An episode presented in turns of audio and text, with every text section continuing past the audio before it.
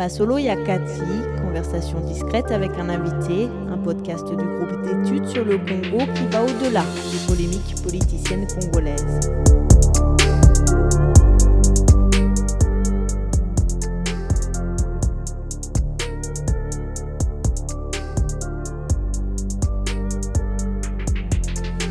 Bonjour et bienvenue à ce nouveau numéro des Masolo Yakati, le podcast du groupe d'études sur le Congo et de son partenaire de recherche en RDC et Bouteli. Avec nous, nous avons le plaisir d'avoir Georges Kassongo, professeur en sociologie politique à l'université de Lubumbashi. Il s'intéresse particulièrement à la sociologie politique des élites.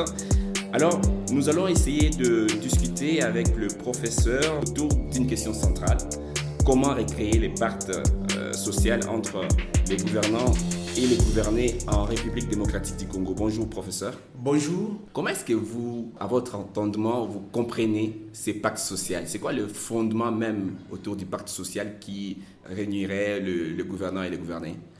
Oui, bah, pacte social, je peux dire que c'est une relation de confiance entre ceux qui gouvernent, c'est-à-dire les élites qui sont censées être les guides de la société, particulièrement les élites politiques, et le reste de la population. Si la complicité entre les deux catégories est rompue, ça signifie que le pacte est rompu. Euh, c'est pour ça que vous parlez de le recréer. Ça signifie que quelque part, on a constaté qu'il y a une rupture, un fossé entre la population et euh, la classe dirigeante. Et il faut effectivement travailler à recréer ce pacte. Est-ce que vous le pensez aussi, que ce pacte social aujourd'hui en RDC est rompu? Est-ce qu'il a existé à un moment? Oui, bon, on peut considérer qu'il a existé parce que, euh, par exemple, dans la lutte pour l'indépendance, il y avait une adhésion de la population à la vision qui était incarnée par les pères de l'indépendance. Mais dans l'exercice du pouvoir, après avoir rencontré quelques abus, la population a commencé à se détacher euh, des élites politiques et à leur donner une réputation assez sombre. Euh, c'est pour ça que euh, vous entendez au Congo des adages comme la politique est très sale, laissez la politique aux politiciens, ce n'est pas notre affaire, ce sont des voleurs, etc. Tout ceci est venu de la pratique des élites qui, qui n'ont pas réussi à garder la confiance de la population. Comment on justifie ça? C'est quoi les responsabilités? Est-ce qu'on on situerait la responsabilité euh, euh, du côté des espaces de mobilisation? Est-ce que les partis politiques ont une responsabilité dans ce qu'on a aujourd'hui euh, comme élite politique? Oui, les, les, partis politiques ont une lourde responsabilité, mais en fait, moi, moi je pense que bah, les, les partis politiques fonctionnent comme des, comme des entreprises familiales, c'est-à-dire aucune idéologie, et on amène des gens à y adhérer en dehors de toute logique idéologique, mais en fonction des relations d'affection euh, qui n'ont aucun critère idéologique. Et c'est ce qui nous envoie à ce que nous, nous, pouvons appeler les agences de mobilisation de la population, les ONG, la société civile, qui doivent davantage amener la population à adhérer à, à une vision d'influencer les politiques et de leur demander des comptes.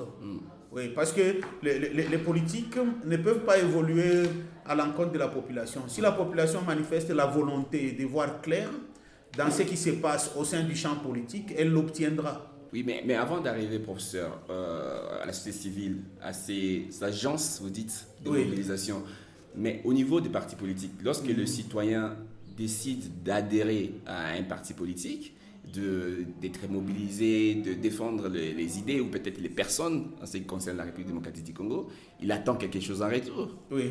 Mais pourquoi cette chose-là, même en interne, au sein des partis politiques, il n'y a pas ces, ces, ces, mécanismes de redevabilité? Comment est-ce que les gens qui dirigent les partis ne respectent pas le, les contrats du départ? Mais justement, si, si, je peux, je peux l'expliquer par un adage, je peux dire la population n'a que les élites qu'elle mérite. Ça signifie ces élites-là sont issues de la population et se comportent en fonction euh, des attentes de cette population. C'est pour ça que la première action doit être orientée vers la population pour qu'elle devienne beaucoup plus exigeante, beaucoup plus stricte, beaucoup plus rigoureuse vis-à-vis -vis de ces élites.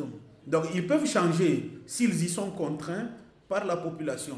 Et même au sein des partis, ces leaders qui se comportent de la manière dont vous venez de décrire, ils se comportent de cette manière parce qu'ils ont en face d'eux des militants qui sont passifs face à leurs abus. Et euh, si vous, vous, regardez bien les partis politiques congolais, il n'y a pas vraiment développement des structures de formation des militants. Hmm. On commencerait donc par là, pour créer les mécanismes. Oui, il faut, il faut les former de manière à ce qu'ils sachent quels sont les devoirs de leurs leaders vis-à-vis d'eux. Hmm. Ils ne doivent pas se comporter comme des inféodés aux leaders. C'est-à-dire, il y a des choses face auxquelles ils peuvent dire non, ça, on ne peut pas accepter parce que c'est à l'encontre des intérêts communautaires. Ça, on peut accompagner. Hmm. Mais bon, on a l'impression que la population considère ces leaders comme des dieux, comme des charismatiques auxquels personne ne peut, ne peut toucher. Et bah, il y a des partis politiques où on n'accepte pas la moindre critique. Si vous critiquez le chef du parti, vous êtes éjecté ou violenté. Hmm. Les autorités morales, aujourd'hui encore. Les autorités morales, donc hmm. euh, des, espèces de potentats hmm. euh, à, qui on ne peut rien reprocher. Et euh, cette culture se répercute sur les institutions parce que ce sont euh, ces, élites qui sont appelées à gérer les institutions. Mhm. Ils y amènent cette culture où ils sont incontestables, omniscients, omnipotents. On a parlé de, la culture du chef. Les chefs en Afrique, quelqu'un qui, lorsqu'il a dit, Mobutu le disait, il a dit quelque chose, il ne faut pas, faut pas discuter, c'est comme ça. Donc on a oublié peut-être l'aspect devoir du chef. Tout à fait. Et, ça, c'est une manipulation. Vous savez bien que le, maréchal Mobutu était un grand manipulateur. Donc il a manipulé cette culture du chef en Afrique pour asseoir sa dictature. Et, ce discours-là, il le tenait après avoir pendu quatre euh, politiciens de premier rang, dont un ancien premier ministre. il les a pendus et euh, pour justifier ces pendaisons, il dit non, nous ne sommes pas en Europe. La démocratie ne peut pas s'appliquer à la lettre comme en Europe. Ici, chez nous, lorsque le chef a parlé, il a parlé, point barre.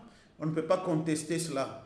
Mais le contexte était dictatorial. On ne peut pas évoluer aujourd'hui avec la même culture. Est-ce que vous pensez qu'on y est encore dans cette culture?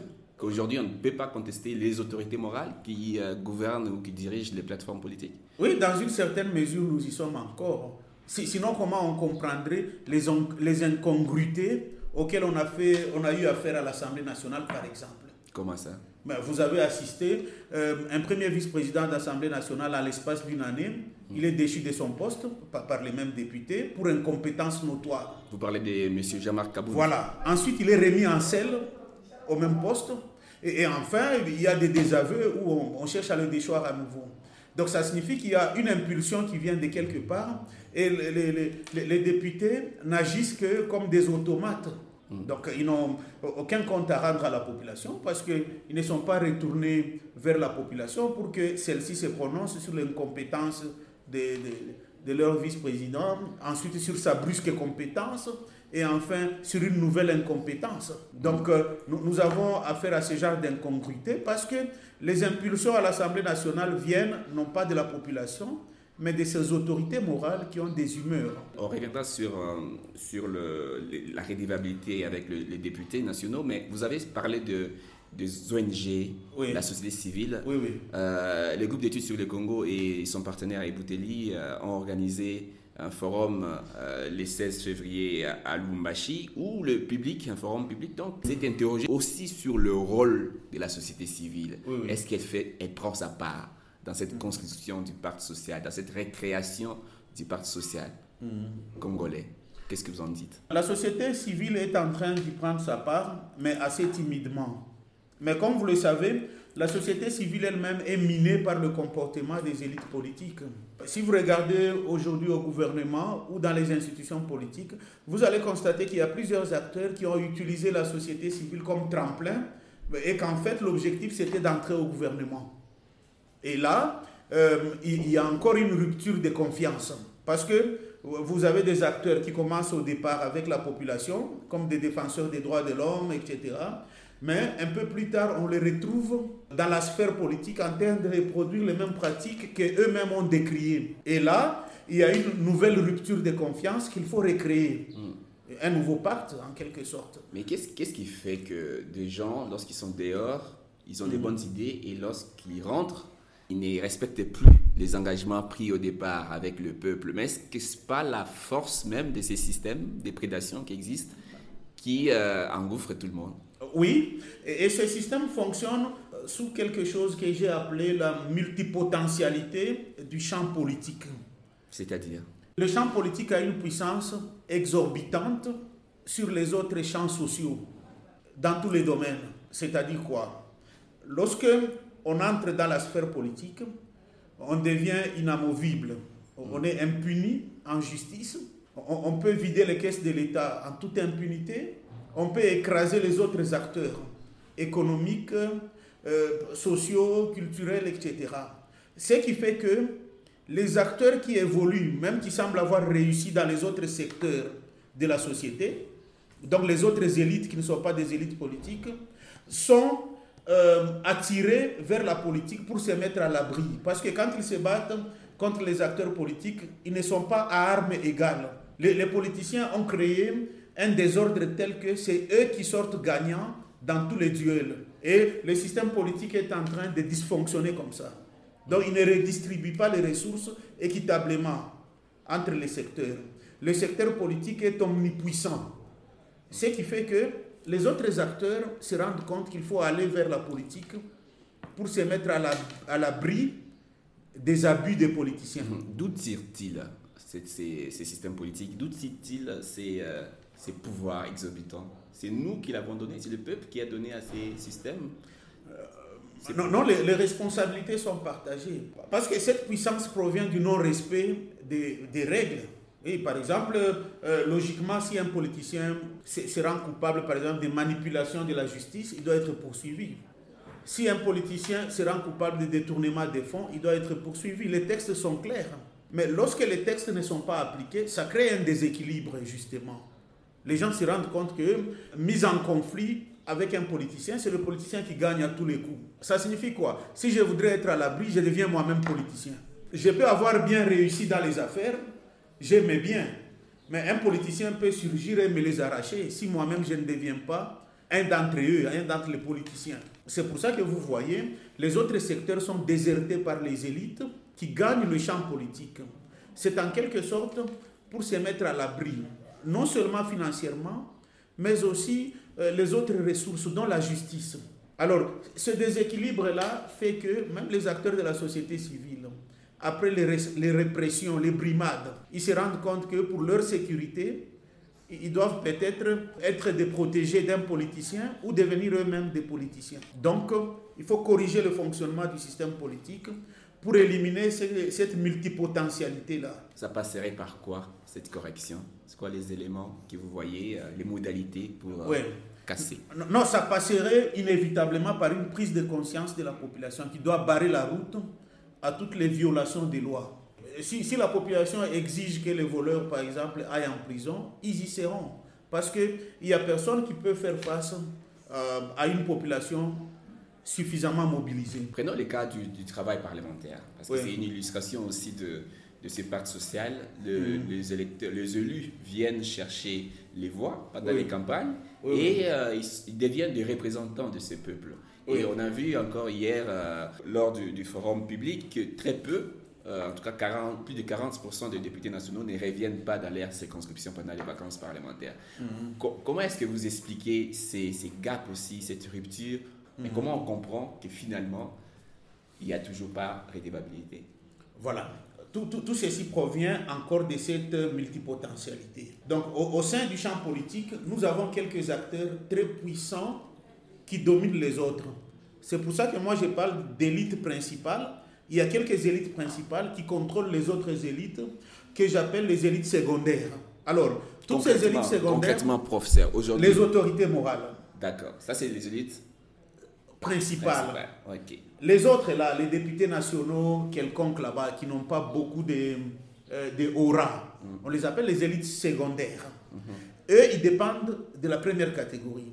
Et il y en a qui sont convaincus qu'ils ne sont députés que grâce aux élites principales. Pas grâce au peuple. Pas grâce au peuple. Et donc, ils rendent compte à leur patron, qui se trouve majoritairement dans la capitale.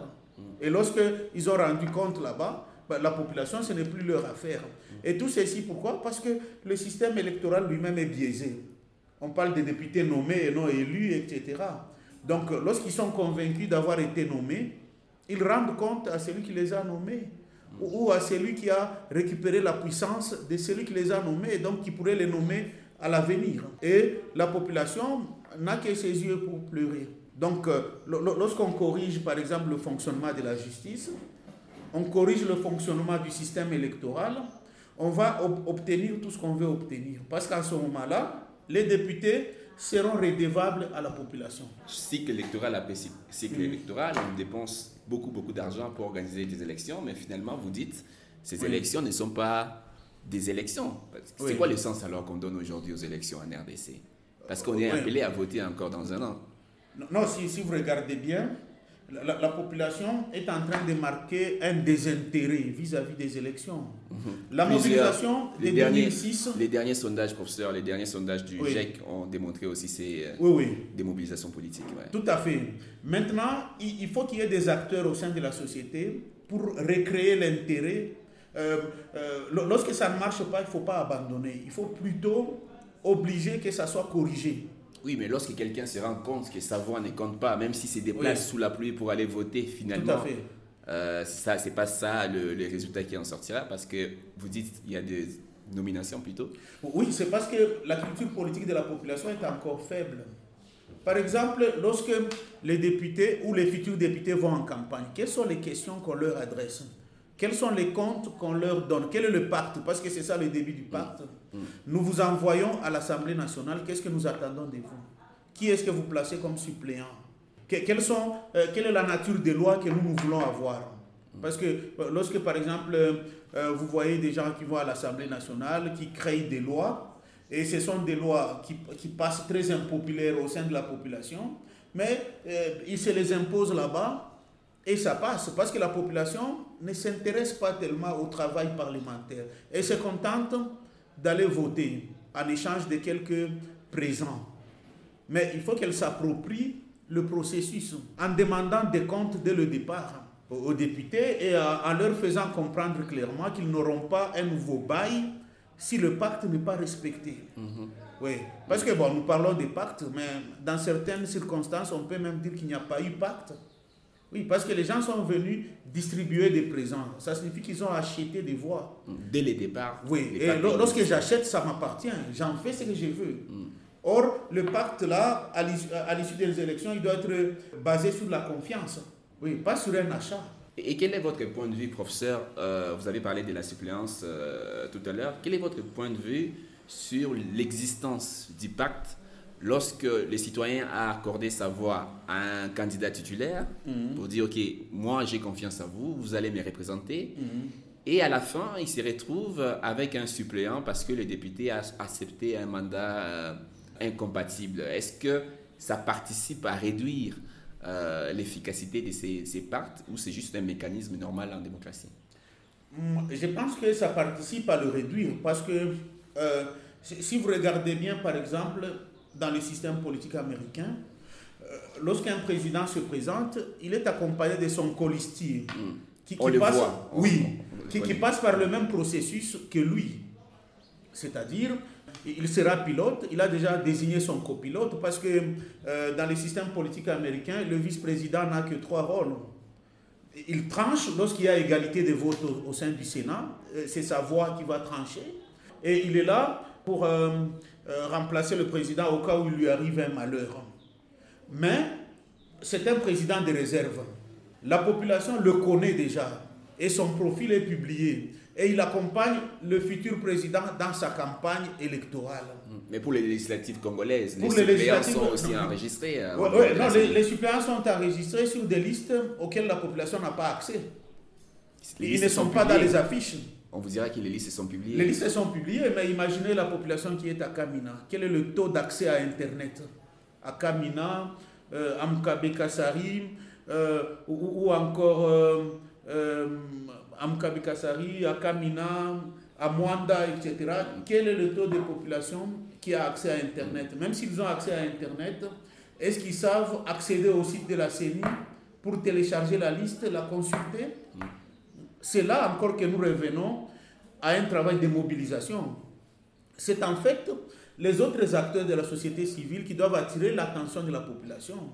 Leur dire par exemple, il s'apprête à se faire remplacer par son fils avec qui vous n'avez aucun pacte. Par exemple, s'il désigne comme suppléant un cadre du parti que les autres militants connaissent et qu'il le présente à l'occasion de la campagne électorale pour que ce, pacte-là soit solide. Mm. Il ne faut pas qu'on s'aperçoive que oh, on a voté pour des députés, six mois plus tard, on se retrouve en présence des gens que l'on ne connaît même pas, qui occupent des sièges, et, que euh, l'homme en qui on a placé sa confiance se retrouve au gouvernement. En ce moment-là, il y a quelque part une crise de confiance. La population ne sait plus à qui demander des comptes. Mm-hmm. C'est encore, c'est, encore euh, frappant au niveau provincial. J'ai, appris que, euh, comme c'est des petits gouvernements avec autour de 10, 10 ministres, lorsqu'ils sont souvent issus des assemblées provinciales, lorsqu'ils partent à l'exécutif provincial, ils sont remplacés par leurs euh, suppléants qui sont censés contrôler les titulaires de oui. ministres. c'est, un, problème. C'est un, problème. oui, oui. Un problème à ce niveau-là. Mais le deuxième problème, c'est que en général, ces suppléants sont apparentés aux titulaires. Donc ça signifie qu'il se retrouve avec son jeune frère, sa femme, sa femme euh, ou, son cousin en position de contrôleur. Donc vous comprenez que même le travail des contrôles parlementaires est biaisé. Hmm. Oui, on a des institutions qui fonctionnent désormais comme des chambres de résonance des gouvernements provinciaux. Mhm.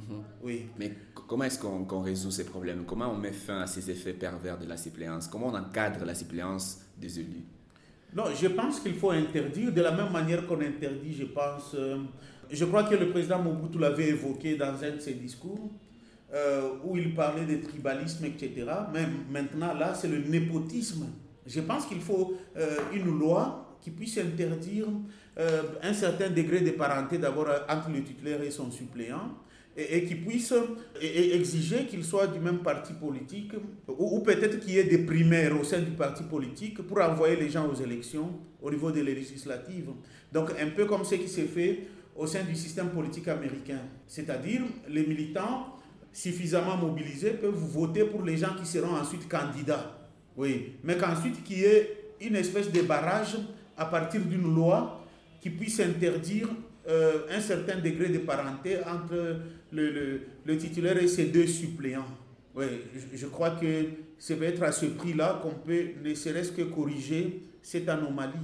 Mais aussi, il faut peut-être décaler les législatives nationales des, des, élections des députés provinciaux et des élections de sénateurs. Comme ça, si on les décale même de six mois, la population aura l'avantage du recul pour, pour s'apercevoir que non, son suppléant là-bas, c'était son fils mm. qui l'a remplacé. Mais maintenant, il veut mettre un autre fils. Donc au moins, même les acteurs de la société civile, dans leur rôle de tireurs de sonnettes d'alarme, auront la possibilité d'expliquer à la population, voici, il est allé au gouvernement. Il s'est fait remplacer à l'Assemblée nationale par son épouse. Maintenant, il revient encore avec comme suppléant son fils. Donc lorsque c'est décalé, c'est très visible. Mais lorsqu'on a toutes les élections le même jour, il y a une espèce de confusion, on se rend compte des abus un peu plus tard et on ne peut plus les corriger. Ils sont déjà dans leur mandat, il faut attendre 5 ans.